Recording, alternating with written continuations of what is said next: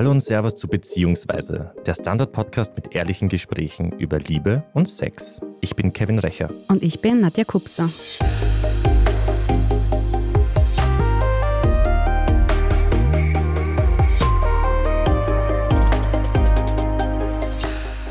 Heute sprechen wir über ein Thema, das wahrscheinlich viele Eltern kennen. Ich selbst auch. Ich habe nämlich auch zwei Kinder. Wenn man ein Baby bekommt, dann ändert sich das Leben. Der Alltag dreht sich häufig nur noch um Windeln wechseln, schlaflose Nächte, Playdates und darum, ob das Kind auch wohl genug gegessen hat an diesem Tag.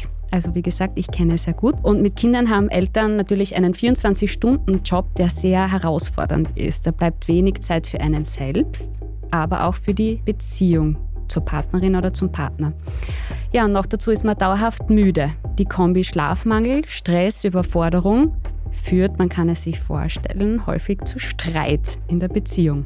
Das ist natürlich weder für die Eltern noch für die Kinder schön. In Langzeitstudien hat man sogar herausgefunden, dass die Qualität der Paarbeziehung der Eltern einen viel größeren Einfluss auf das Kind hat als die Erziehung selbst. Sandra Temmel ist Paarcoach und Familienberaterin in ihrer Praxis der Wertschätzungszone. Sie berät in ihrer täglichen Arbeit häufig junge Eltern, die genau vor dieser Herausforderung stehen. Wie bleibe ich ein Liebespaar, wenn ich Kinder habe? Sandra Temmel hat selbst drei erwachsene Kinder und weiß, wovon sie spricht. Liebe Sandra, danke, dass du heute da bist. Danke für die Einladung. Liebe Sandra, aus persönlicher Erfahrung kenne ich es sehr gut, dass mit kleinen Kindern oder mit Kindern wahrscheinlich allgemein es im Alltag oft stressig ist und dass dann natürlich auch die Beziehung zu kurz kommt. Aber ist es nicht auch ein wenig normal, dass das zeitweise so ist, vor allem mit kleinen Kindern? Ja, absolut. Das soll auch so sein. Das ist ja so gedacht. Und ich habe ein paar Punkte zusammengefasst, wie Eltern sein Paar bleiben gelingen kann. Ich bin bei 19 dann stehen geblieben, wahrscheinlich sind es 149. Aber der erste Punkt, der mir eingefallen ist, ist, dass sich junge Eltern egal wie alt die sind, also junge Eltern sind alle, die kleine Kinder haben, der Tatsache stellen müssen, dass nichts mehr so ist, wie es vorher war. Und das bedeutet, dass ja, wir einem Dilemma ausgesetzt sind, wenn wir Eltern werden. Und das Dilemma heißt, ah, ich möchte gern ein Kind haben und ich möchte gerne, dass alles so bleibt, wie es ist. Und das funktioniert nicht. Und dann gilt es, sich der Tatsache zu stellen, dass man sich hinsetzen muss und vielleicht auch das alte Leben verabschieden muss und sagen, hm, jetzt ist nicht mehr alles möglich. Wir haben etwas dazu bekommen, wir haben aber auch was verloren. Und dann zeigt sich sehr oft, wie konfliktfähig das Paar ist, weil jetzt kommen all die Sachen, die uns als Eltern betreffen, wie wer geht arbeiten, wer macht die Care-Arbeit, Geld wird ein Thema, Sex wird ein Thema, Erziehung wird ein Thema. Also das sind alles die klassischen Eltern, Schwiegereltern, das sind die vier klassischen Konfliktbühnen, die sich dann bam auftun und dann heißt Liebling, wir müssen reden. Aber das klingt jetzt nicht so, als würde dieses Bam und diese vielen Probleme, die sich auftun, schnell lösen, beziehungsweise das Kind ist ja auch mit vier noch da, das ist mit acht noch da, das ist mit zwölf noch da, oder? Ja, das ist ganz interessant, weil Elternschaft dauert ein ganzes Leben lang und wir lernen ein ganzes Leben lang mit unseren Kindern, wenn wir diese Einladung annehmen. Aber es ist einfach, ja, dieses Neugestalt, wir unterliegen dann diesem Gestaltungsimperativ und müssen uns was überlegen. Und dann werden wir konfrontiert mit unserer eigenen Biografie und dann schauen wir halt so, na, wie haben es denn unsere Eltern gemacht? Und dann schaut vielleicht mein Partner, meine Partnerin auch, na, wie haben es denn meine Eltern gemacht? Und dann kommt es ganz oft zu so einem Kulturclash. Und dann heißt es wieder, hey, wir müssen uns zusammensitzen und wir müssen uns, uns ausmachen, wie wollen wir es denn haben? Und noch bevor, wie wollen wir es haben? Wie will ich es denn haben? Und jetzt sind wir wieder bei dem Thema, das heißt Zeit wann machen wir das? In der Nacht, wenn dann das Kind nicht schläft. Aber ich glaube, dass das einfach das Wichtigste ist bei der ganzen Sache, die Gestaltung. Sonst überrollt uns der Alltag und die Windeln und ich weiß nicht was und dann liegen wir so platt drunter und sind einfach ja, dem Leben ausgeliefert. Du sprichst das an. Oft bleibt einfach keine Zeit zum Reden. Ist das vielleicht schon der erste Tipp, den du hast, dass man sich Zeit nimmt für Gespräche? Ja, Zeit nehmen für Gespräche und oft ist es ja so, dass Menschen, Paare nicht miteinander sprechen, weil das sehr gefährlich ist, weil da müsste ich ja tatsächlich über mich sprechen, sagen, was ich möchte oder sagen, was einfach gar nicht mehr geht. Und dann schiebe ich es lieber so ein bisschen auf die lange Bank und dann finde ich mich im Ertragen wieder oder das wird schon oder das passt schon oder ich gehe dann zum Paartherapeuten und hoffe dann, dass der dann meinen Mann ändert. Das ist, was du kennst aus deinem Alltag, aus der Praxis. Ja, Das heißt, die Frauen kommen und wollen ihre Männer ändern oder? Nein, es kommen schon auch Männer, die gerne ihre Frauen repariert hätten. So ist das nicht. Aber es geht nicht darum, dass irgendjemand falsch ist, sondern dass wir beginnen, uns etwas zu überlegen und dass wir unser Gehirn benutzen und unser Leben aktiv gestalten und auch den Preis dafür zu bezahlen, dass es einfach nicht mehr so weitergeht wie vorher. Es wird nicht funktionieren. Also wir müssen uns einschränken, wenn ein Kind da ist. Es ist, ich sage nicht, dass es unmöglich ist, dass beide Elternteile 40 Stunden arbeiten gehen, aber ich habe letztens so einen wunderbare, eine wunderbare Sendung gehört mit der Helene Klar, das ist ja die, mhm. die Scheidungsanwältin. Sie war auch schon zu Gast hier im Podcast. Ja, eine, eine, ganz, eine ganz interessante Frau und die hat dann erzählt, aus ihrer eigenen Familie, ihr Mann und sie, sie haben beschlossen, dass sie, als die Kinder klein waren, die haben zwei Buben, soweit ich mich erinnere, da haben sie ein Gehalt dafür aufgewendet, Kinderbetreuung zu bezahlen damit, weil ihnen beiden der Beruf und Arbeiten gehen sehr wichtig war. Und das ist der Preis, den die bezahlt haben, aber das ist ein Beispiel für sehr bewusste, aktive Lebensgestaltung. Und soweit ich weiß, ist das Ehepaar klar noch sehr glücklich zusammen. Weil du vorher gesagt hast, Zeit nehmen, es klingt ja einfach super easy. Okay, ich setze mich jetzt einfach hin. Wie mache ich das wirklich im Alltag, wenn wirklich dann Windelwechseln ist, wenn Playdates stattfinden müssen, wenn ich viel arbeiten muss, wenn ein Partner viel arbeiten muss, dann habe ich anscheinend doch Zeit, zu einem Paartherapeuten zu gehen. Das ist ja erst der letzte Schritt. Aber wie kann ich das vorher, wie gehe ich das wirklich an, mir Zeit zu nehmen, um mit meinem Partner, mit meiner Partnerin über die ganzen Themen zu sprechen? Ich fange woanders an und sage, es ist auch wichtig, sich Zeit nehmen für sich, weil viele junge Paare sitzen dann da und sagen am Abend, wenn dann die Kinder endlich schlafen, dann setzen sie sich irgendwo hin und fallen mal ins Handy hinein und versinken in Instagram oder sonst irgendwo und driften hier mal ab ja, und müssen sich mal erholen. Und es gibt so ein schönes Zitat von Martin Buber und der, das heißt ungefähr so, um zum anderen ausgehen zu können, muss man erst mal bei sich gewesen zu sein. Und da muss man sich mal entspannen und muss mal runterkommen. Und zum Paartherapeuten gehen ist nicht unbedingt die letzte Instanz, sondern ich empfehle das jetzt und vielleicht auch in Werbung in eigener Sache. Wenn Paare dieses Zeitfenster im Kalender stehen haben, dann nehmen die sich das als bewusste Zeit, wo sie sich hinsetzen und wo jemand dich anschaut und sagt, wie geht's dir denn? Und dann ist es mal so, boah, so ein bisschen ein Auslassen und dann ja auch mal eine Entspannung, die dann eintritt. Und wir können ja nur klar denken und auch neue Möglichkeiten andenken, wenn wir entspannt sind. Und ja, es ist wahrscheinlich die Pflicht von Paaren, sich diese Zeit zu nehmen ich habe es vorher schon gesagt, sonst setzt sich der Alltag so wie eine schwere Bleikugel. Ich stelle mir da immer so eine Dampfwalze vor, die so über uns rüber rollt. Und dann liegen wir da drunter plattgewalzt und sind dann Opfer der Umstände. Aber ich möchte ja gern Gestalterin meines Lebens sein. Würdest du da etwas empfehlen, wie einmal die Woche, zweimal die Woche, dass man sich wirklich aktiv hinsetzt und diese Zeit nimmt als Eltern? Das ist absolut meine Empfehlung. Und warum ich jetzt so nachdenklich bin, ist, weil dann viele sagen, na geh, und das ist ja dann nicht spontan. Also sowohl das Reden als auch dann der Sex, über den wir vielleicht später noch sprechen. Aber das Spannende ist, wenn man zum Beispiel eine Affäre hat, ja, dann, ui, da kann man sich dann schon stundenweise Zeit nehmen und dann findet man diese Fenster, wo man sich einander hingibt. Und ich habe mit, als unsere Kinder klein waren, da war mein damaliger Mann sehr dahinter, dass wir jeden Samstag ab 14 Uhr bis Open End jemanden für die Kinder hatten. Und das war niemand aus der Familie. Das heißt, wir mussten das auch bezahlen. Und das war etwas, worauf wir uns schon sehr gefreut haben, die ganze Woche einfach auch mal hier wieder dieses Gefühl von Selbstbestimmtheit zu erfahren. Und wir haben das wirklich viele Jahre durchgezogen. Also das ist eine Empfehlung, die ich da gerne abgebe. Rückblickend muss ich zugeben, was ich zu wenig beachtet habe, ist eben diese Zeit nur für mich, dass ich vielleicht an diesem Samstag oder jeden zweiten Samstag einfach mal nur ein großes Loch in die Luft geschaut habe. Aber es ist leider auch vielen nicht möglich, eben jemanden zu engagieren oder auch Familienmitglieder zu haben, die auf die Kinder aufpassen. Das ist natürlich auch ein Vorteil, wenn man das in seiner Umgebung natürlich hat. Ja, das haben ganz wenige oder manche haben das und es hat uns einfach wirklich, wirklich viel Geld gekostet, aber das hat uns nicht unsere Beziehung gekostet. Und da ist es schon wichtig, auch die Prioritäten zu setzen und eben auch so wie die Familie, klar, sich zu sagen, okay, ein Gehalt geht dafür drauf, dass wir uns externe Unterstützung holen. Aber ich, wie eingangs gesagt, es geht sich einfach nicht mehr alles so aus wie vorher. Es ist einfach eine Entscheidung, die wir hier treffen, Familie zu werden, die einen Preis hat. Und alle, die Großeltern haben, die das gerne und mhm. gut und kostenfrei machen, die sollen das bitte, bitte nutzen und genießen.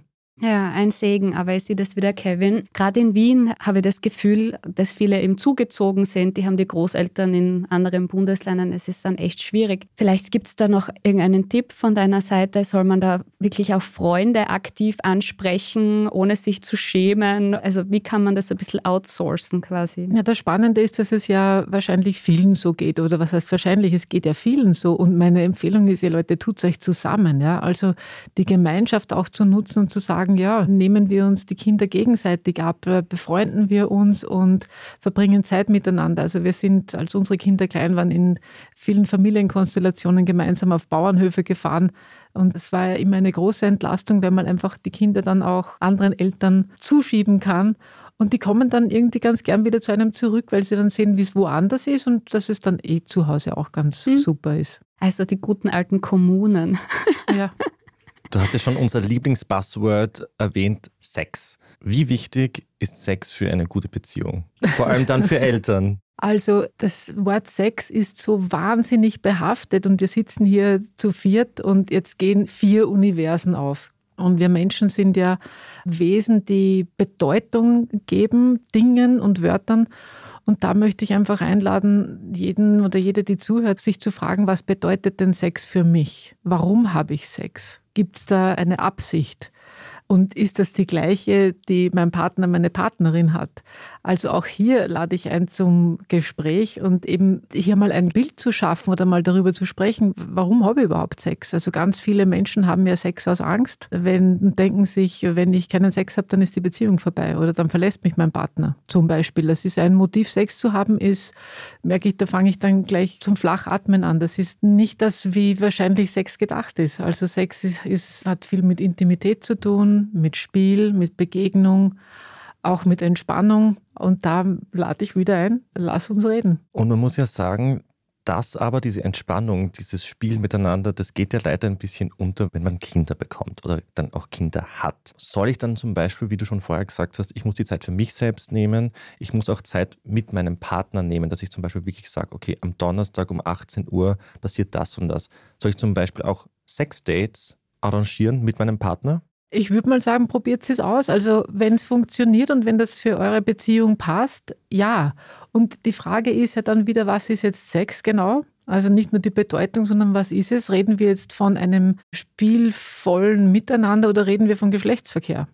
Und vielleicht ist es einfach mal nur schön, sich nebeneinander aufs Bett zu legen und sich anzuschauen und zu sagen, boah, Wow. Und beieinander anzukommen und sich im Gesicht zu streicheln und sagen, Wahnsinn, was wir hier meistern. Und vielleicht dauert das fünf Minuten und vielleicht ist das schon intimer als so mancher Sex. Ich bleibe auch beim Sex.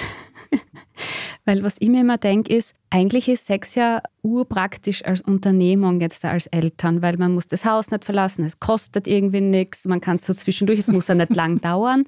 Aber trotzdem ist es so, dass eben seltener oder gar keinen Sex mehr gibt, wenn dann die Babys da sind. Warum eigentlich? Liegt es daran, dass die Babys im Bett schlafen oder? Also, dass jetzt das dann weniger Sex ist, was immer dann auch Sex für das Paar ist, ist ja per se noch kein Problem. Also macht ja nichts. Aber wann wird es zum Problem? Es wird zum Problem, wenn einer oder eine darunter leidet und wenn er sagt, das ist mir jetzt irgendwie zu wenig und ich vermisse da was. Und hier auch wieder, was vermisse ich? Vermisse ich dich? Vermisse ich die Zeit mit uns? Aber wenn ich mir jetzt so vorstelle, ein, so ein frisch gebackenes Elternpaar und diese Glückseligkeit, also bei vielen, ja, dieses, ich habe einfach jetzt so ein Bild in meinem Kopf, dass das Baby da dazwischen liegt. Also das ist so erfüllend und auch so oxytocinreich wie so der eine oder andere Orgasmus. Also es wird erst dann zum Problem, wenn einer oder eine darunter zu leiden beginnt und dann kann ich sie ansprechen und dann habe nicht nur ich ein Problem, sondern haben wir ein Problem und dann müssen wir uns überlegen, also jeder für sich, jede für sich, wie tun wir jetzt? Wir hatten einmal einen Gast, die hat äh, zwei, drei Jahre nach ihrer Geburt ihrer Tochter keine Libido. Also sie hatte wirklich kein Verlangen nach Sex. Der Ehemann hat das, ich glaube, so ein bis zwei Jahre mitgetan und gesagt, okay, er versteht das, er versteht das, warum sie keine Lust hat. Und es war okay, aber irgendwann ist dieser Druck so groß geworden, dass die Beziehung nahe am Scheitern war. Die haben dann ihre Beziehung geöffnet. Sie beide haben dann sexuell experimentiert und dann wieder zusammengefunden. Das war zum Beispiel auch deren Weg. Also es gibt ganz viele Möglichkeiten und wie gesagt, also probiert Dinge aus und ich sage dann ganz gern, okay, und wenn es ein totaler Fehler war, dann weiß ich es wenigstens und dann kann ich lernen, kann ich sagen, okay, das war nicht meine Lösung. Wenn Menschen zu mir sagen, ich habe keine Lust auf Sex, oder ich habe keine Libido. Ich frage dann schon noch genauer nach, ob sie Sex mit sich selbst haben. Manche sagen dann ja schon. Und also da fühle ich mich eingeladen, sehr genau nachzufragen. Ja, wie schaut das aus mit dir selber? Oder hast du einfach keine Lust auf den Sex mit deinem Partner? Und ich lade dann auch ein, Untersuchungen zu machen. Also auch zu schauen, ob hormonell alles stimmt. Und es ist einfach die Frage, wie belastend ist es auch jetzt in dem Fall für mich als Frau. Also das ist ja auch wenn es nicht belastend ist, ist es ja für mich sozusagen auch okay. Aber wenn ich weiß, dass mein Partner das wirklich möchte, dass der sich mit mir verbinden möchte, körperlich, dann, jetzt müssen wir über Liebe sprechen, dann muss ich auch irgendetwas finden, damit er auch ein erfülltes Leben hat. Und wenn das gelungen ist in diesem Paar, war es eine kluge Entscheidung. Es gehört ja noch mehr dazu zum Paar bleiben, ne? außer der Sex. Man streitet ja auch häufiger, wenn man Schlafmangel hat, so mit kleinen Kindern ist es leider oft halt so, dass man einfach müde ist. Hast du da einen Tipp, wie man einfach diesen Streit umgeht? Ja, wenn man müde ist, das kann man nicht umgehen. Ich möchte bitte alle Eltern einladen, ein Zustandsbewusstsein zu entwickeln. Was bedeutet das? Das heißt, nicht nur aufs Kind zu schauen, wie geht es dem Kind, sondern immer wieder nach innen hineinzuhorchen und zu sagen, wie geht es denn mir eigentlich? Also wenn ich müde bin oder wenn ich hungrig bin oder wenn ich hormonell bedingt durch den Wind bin oder weil ich eine schlechte Nachricht bekommen habe, was auch immer, dann kann ich nicht so sein, wie ich sein will. Dann muss ich meinen Partner, meine Partnerin oder meine Kinder auch darüber informieren. Und ich habe mir mal ein Schild gekauft im Baumarkt, da stand drauf, Vorsicht, bissiger Hund. Und das konnten meine Kinder schon lesen. Manchmal habe ich nur darauf hingezeigt und das hat, haben sie gewusst, das bedeutet, wenn sie mich jetzt ansprechen, dann beiße ich und belle ich, weil ich einfach auch an meiner Grenze war. Also wenn wir uns da mitteilen können, wie es uns geht und auch wissen, dass wir in diesem Zustand nichts klären können, sondern da geht es dann tatsächlich und ich sage es unter Anführungszeichen, ums Überleben, dann können wir uns einfach mit inhaltlichen Themen in Ruhe lassen und dann müssen wir eh das tun, was zu tun ist. Streiten ist dann nur kontraproduktiv. Da würde ich dann warten auf diese Zeit, die sich bitte Eltern nehmen, damit ich dann die Dinge besprechen kann. Sandra, ich habe dich ja im Vorfeld gebeten, dass du zehn Tipps vorbereitest für müde, überforderte Eltern, wie sie am besten gleich heute damit anfangen können, an einer besseren Paarbeziehung zu arbeiten. Du hast dann gesagt, du hast 149 und das ist natürlich total gemein von mir, dass du dich so einschränken musstest. Aber wir haben zehn herausgepickt und die würden wir jetzt gern gemeinsam durchgehen. Nach einer kurzen Werbepause hätte ah. ich gesagt. Und dann sind wir zurück mit Sandra Temmel.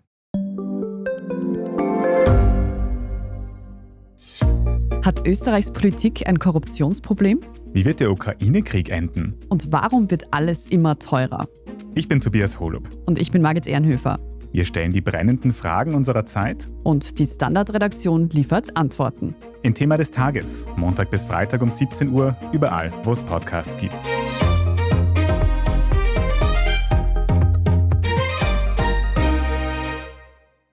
Ja, wir sind wieder zurück nach einer Werbeunterbrechung mit Sandra Temmer. Mit der sprechen wir heute über das Thema Eltern werden bar bleiben.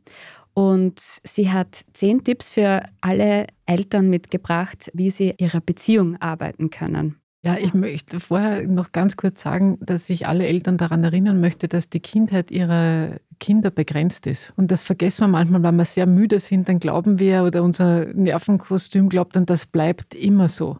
Das bleibt nicht immer so. Meine Kinder sind alle schon ausgezogen und ich schaue doch mit einer gewissen Wehmut zurück auf all die Momente, die ich auch verpasst habe. Und ja, wenn es mir gelingt, hier das in Erinnerung zu rufen und eure Kinder anzuschauen, es ist dann hinten nach schneller vorbei, als man glaubt. Also meine Einladung ist schon auch diese Zeit so gut als möglich auch zu genießen.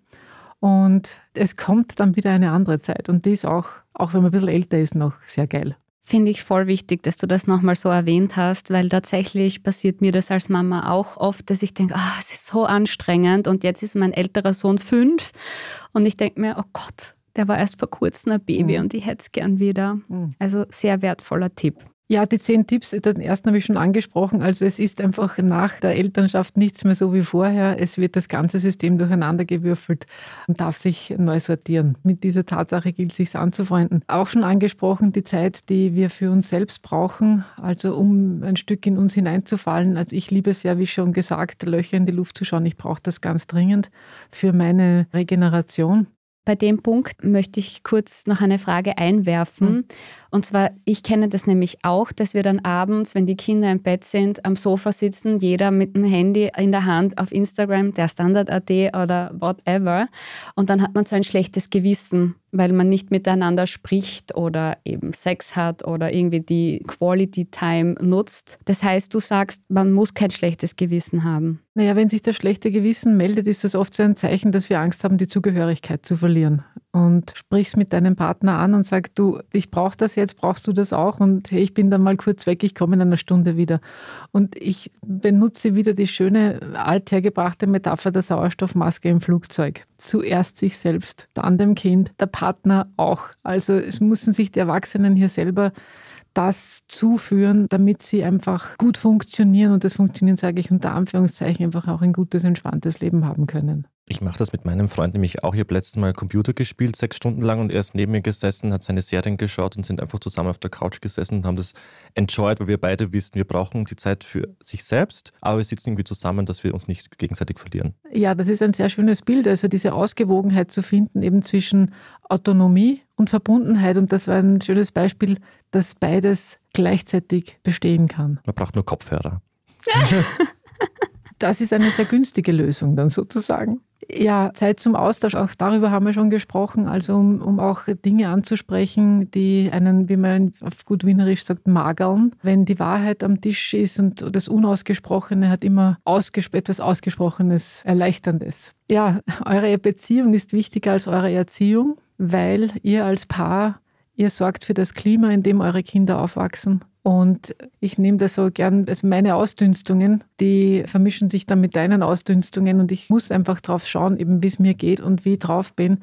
Und das kann jetzt mein Partner nicht ausgleichen. Also ich muss da einfach auch gut auf mich aufpassen. Und das ist für mich der Hauptanteil, wie Kinder aufwachsen. Also wenn Erziehung bedeutet, dass ich meinem Kind beibringe, wie es gut ins Leben gehen kann, dann gehört auch dazu, wie geht Selbstfürsorge, wie geht miteinander umgehen, wie geht sich gut abgrenzen. Ganz wichtiger Punkt finde ich auch, weil oft streitet man als Eltern ja dann auch um so Erziehungsthemen vor den Kindern teilweise. Und das zu hören, es ist eigentlich wichtiger, wir verstehen uns, anstatt dass man sich ständig über Erziehungsthemen streitet, ist irgendwie beruhigend. Ja, da könnte ich noch einen ganzen eigenen Podcast machen über das Thema Erziehung. Ich sage ganz kurz hier dazu, ein Paar braucht sich wenig über Erziehung streiten, weil wenn du was mit deinem Kind machst, was nicht funktioniert, kriegst du unmittelbar Feedback von deinem Kind. Und dann bist ja eh du gefragt, hier etwas Neues zu überlegen und dein Partner genauso. Also damit ist diese Diskussion schon vom Tisch, weil jeder hat eine eigene Beziehung zum Kind und ja, einmischen dann, wenn der Partner sollte der oder sie etwas Ekelhaftes tun, keine Frage. Und sonst, wenn wir merken, dass unser Partner oder Partnerin gestresst ist, bitte hingehen mit Frieden und sagen, ich glaube, das ist jetzt ein bisschen zu viel, ich übernehme jetzt. Also das Wesentliche ist, dass wir hier mit einer friedvollen Energie dann hingehen und nicht noch das, was schon brennt, nochmal anheizen und Öl ins Feuer gießen. Lasst Nähe und Intimität so ist, habt ihr als Punkt 5 aufgeschrieben. Das ist oft leichter gesagt als getan. Das ist nämlich auch sehr gefährlich, sich zu zeigen, wer man wirklich ist. Da haben wir vielleicht als Kinder keine guten Erfahrungen gemacht und sind dafür beschämt worden oder mussten irgendwie sein. Und die Paarbeziehung, sagt David Schnach, ist eine Menschenwachstumsmaschine. Also Nähe und Intimität zuzulassen im Sinne von sich zeigen, ist eine gute Gelegenheit hier. Man denkt ja eigentlich, man kennt sich schon nach Jahren der Beziehung, aber wenn dann die Kinder dann da sind, ich glaube, da öffnet man neue Fässer. Absolut. So manche oder so manche ist dann eine echte Mogelpackung. Ich sage so als Nebensatz. Übt euch in wechselseitigem Wohlwollen und ermöglicht einander das, was ihr braucht. Also da sind wir jetzt bei der Sauerstoffmaske wieder. Ich sehe es schon als meine Verpflichtung, auch meinem Partner das möglich zu machen, was er braucht und da auch ein Stück hineinzuwachsen und über meine Begrenzungen ja, hinauszuwachsen und mich mit Neuem anzufreunden, auch wenn es Angst macht und auch in die andere Richtung. Also was du vorhin angesprochen hast, Kevin, mit dem Paar, das die Beziehung geöffnet hat, das ist ein riesiges Abenteuer, das ist jenseits der Komfortzone, aber um meinem Partner etwas zu ermöglichen, ja, da muss ich wachsen. Übt euch in radikaler Ehrlichkeit, das heißt Dinge ansprechen, die unangenehm sind. Muss ich das wirklich? Reicht dich die normale Ehrlichkeit? Muss ich da wirklich radikal sein? Naja, ich möchte zur radikalen Ehrlichkeit einladen, nicht zur brutalen Ehrlichkeit. Mhm. Ja, also wirklich hier die Dinge auf den Tisch zu legen und nicht unter den Tisch fallen zu lassen. Also viele von uns sind ja in Familien aufgewachsen, die haben so Teppiche, wo die sich so wölben, weil alles herunter unter den Tisch, unter den Teppich gekehrt worden ist. Und dann stolpert man irgendwann mal drüber. Also insofern, das Wort einladen sage ich sehr oft, wird dir schon aufgefallen sein. Also meine Einladung steht, entwickelt eine Konfliktkultur. Viele von uns haben das nicht gelernt. Und Elternschaft bedeutet nicht nur Lernen für unsere Kinder, sondern auch für uns selbst. Also ich sage das ein bisschen flapsig, was man nicht kann, kann man lernen. Und das kommt eben der nächste Punkt Nummer 9, holt euch Unterstützung. Also es gibt ja wirklich auch genug Bücher, die man lesen kann, wo man sich Sätze ausleihen kann und die dann in seinem eigenen Mund rundlutschen kann, das zu den eigenen machen kann. Sind das diese berühmt-berüchtigten Ich-Botschaften, die man da aussendet? Zum Beispiel, aber so, ja, Ich-Botschaften, wenn ich über mich spreche. Wenn ich sage, ich glaube, du bist blöd, dann Was mir sehr geholfen hat, ist mir das zu visualisieren, dass rund um mich ein Kreis ist und rund um meinen Partner ist ein Kreis und wir sind getrennt voneinander existierende Wesen und ich bin richtig und er ist richtig und mich hier in Neugierde zu üben, also mich überraschen zu lassen von der anderen Kultur und mich nicht gleich zu fürchten. Da ist Selbstmanagement gefragt, also mich an mir selber festhalten. Ich muss mich auch selber kennen, wer ich bin und was ich will. Und eben dieses Zustandsbewusstsein, dass ich weiß, wie es mir geht, ob ich überhaupt in der Lage bin, mich selbst zu beruhigen, dass mir überhaupt einfällt, ich bin jetzt gar nicht in Ruhe. Also ja, das kann man üben. Ich glaube, wir brauchen einen eigenen Podcast zum Streiten lernen in Beziehungen. Den hatten wir schon, aber man kann ja eine Nachfolgesendung Habe ich verpasst, sorry. Ich glaube, du warst sogar dabei, oder? Wirklich? ah ja, mit diesem Streitcoach. Streitexpertin, ja, ja. ja, ich bin ja gegen Streiten. Was macht man statt Streiten? Aber ist das nicht dieser neunte Punkt? Eine Konfliktkultur. Also das ist nicht Streit, Nein. richtig Streit. Also Nein. Konfliktkultur und Streit ist was ist, anderes. Ist was anderes. Also ich schaue dich jetzt so an, weil ich jetzt gerade in mir was suche, was ich dir mhm. sagen könnte, anstatt mit dir zu streiten. Ich könnte, wenn ich mit dir streiten möchte, dann könnte ich dir sagen, wie deppert du bist, dass du, keine Ahnung, dir nie die Hände wäschst, wenn du nach Hause kommst. Und dann könnte ich mir noch denken, komm du Idiot. Und ich könnte aber auch sagen, und das macht was ganz was anderes in mir, weil jetzt beginne ich mich zu schämen. Es ist mir wirklich wichtig, dass du, wenn du nach Hause kommst, dir die Hände wäscht. Und ich erzähle dir auch gern warum. Es hat mit Corona wenig zu tun, das hat mir nur in die Hände gespielt. Und das macht einen Unterschied, weil dann zeige ich mich und dann wird es echt und persönlich. Aber jemanden anzugreifen und niederzumachen, ist leichter, als mit sich selbst in Kontakt zu gehen. Das heißt, wir haben jetzt noch den letzten Punkt, oder? Ja. Besinnt euch eurer Liebe. Also die meisten Paare die machen sich ja auf, eine Familie zu gründen und haben so ein Visionsbild. Und die machen das ja, weil sie einander mögen oder weil sie sich lieben und weil sie so ein Bild von Familie in sich tragen. Und dann sind die Kinder da und dann kommt eben dieser Alltag mit dieser Dampfwalze und dann gerät dieses Bild in Vergessenheit. Und manchmal ist es einfach ganz schön, sich zusammenzusetzen und vielleicht auch den Kindern, jetzt schaue ich dich an, Nadja, wenn ihr mal zusammensitzt, vielleicht in der Adventszeit auch mal den Kindern zu erzählen, wie das war, wie ihr euch kennengelernt habt und eure Liebesgeschichte zu erzählen. Und ich weiß, dass ihr dazu strahlen beginnen werdet und dann sehen eure Kinder, dass sie das Produkt dieser Liebe sind. Und das vergessen wir einfach manchmal. Und dazu lade ich ein. Das sind genau die Tipps, die ich liebe, weil die kann ich genau so umsetzen heute noch. Und sie sind ja nicht nur für Paare mit Kindern, sondern auch für alle anderen Paare, oder? Genau. Ja, sich hinzusetzen und eben einmal zu sagen, weißt du noch, Kannst du dich noch erinnern an den ersten Kuss? Was hast du dir dabei gedacht? Wie aufgeregt warst du? Lustigerweise machen wir das wirklich wöchentlich. Wir reden wirklich jede Woche über unser erstes Date, was immer irgendwie super lustig ist. Vielleicht ein bisschen redundant, aber es ist immer schön zu wissen, wie man sich kennengelernt hat und was da alles passiert ist. Ich habe letztens gelesen, Rituale sind heilige Traditionen. Also daraus auch etwas Heiliges zu machen und zu sagen, ja, das ist einfach unser Ritual, unsere Routine und da feiern wir uns jede Woche. Perfekter Abschluss, oder? Damit kann jeder arbeiten. Sandra, vielen lieben Dank, dass du da warst. Sehr gerne. Es war wirklich hilfreich und aufschlussreich. Ich hoffe auch, dass unsere Zuhörerinnen und Zuhörer da einiges mitgenommen haben. Ich glaube. Das war beziehungsweise der Standard-Podcast mit ehrlichen Gesprächen über Liebe und Sex. Wenn euch diese Folge gefallen hat, dann abonniert uns überall, wo es Podcasts gibt und hinterlässt uns gerne eine 5-Sterne-Bewertung. Wir sagen auch Danke an Christoph Grubitz für die Aufnahme und für den Schnitt und wir hören uns das nächste Mal. Bussi Baba. Bis dann. Ciao.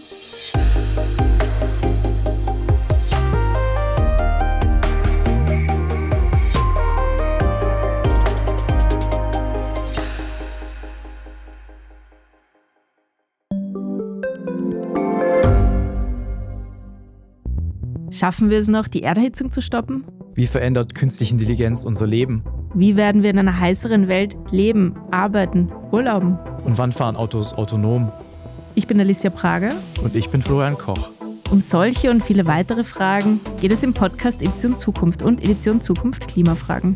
Wir sprechen mit Expertinnen und Experten und diskutieren Lösungen für die Welt von morgen. Jeden Freitag gibt es eine neue Folge.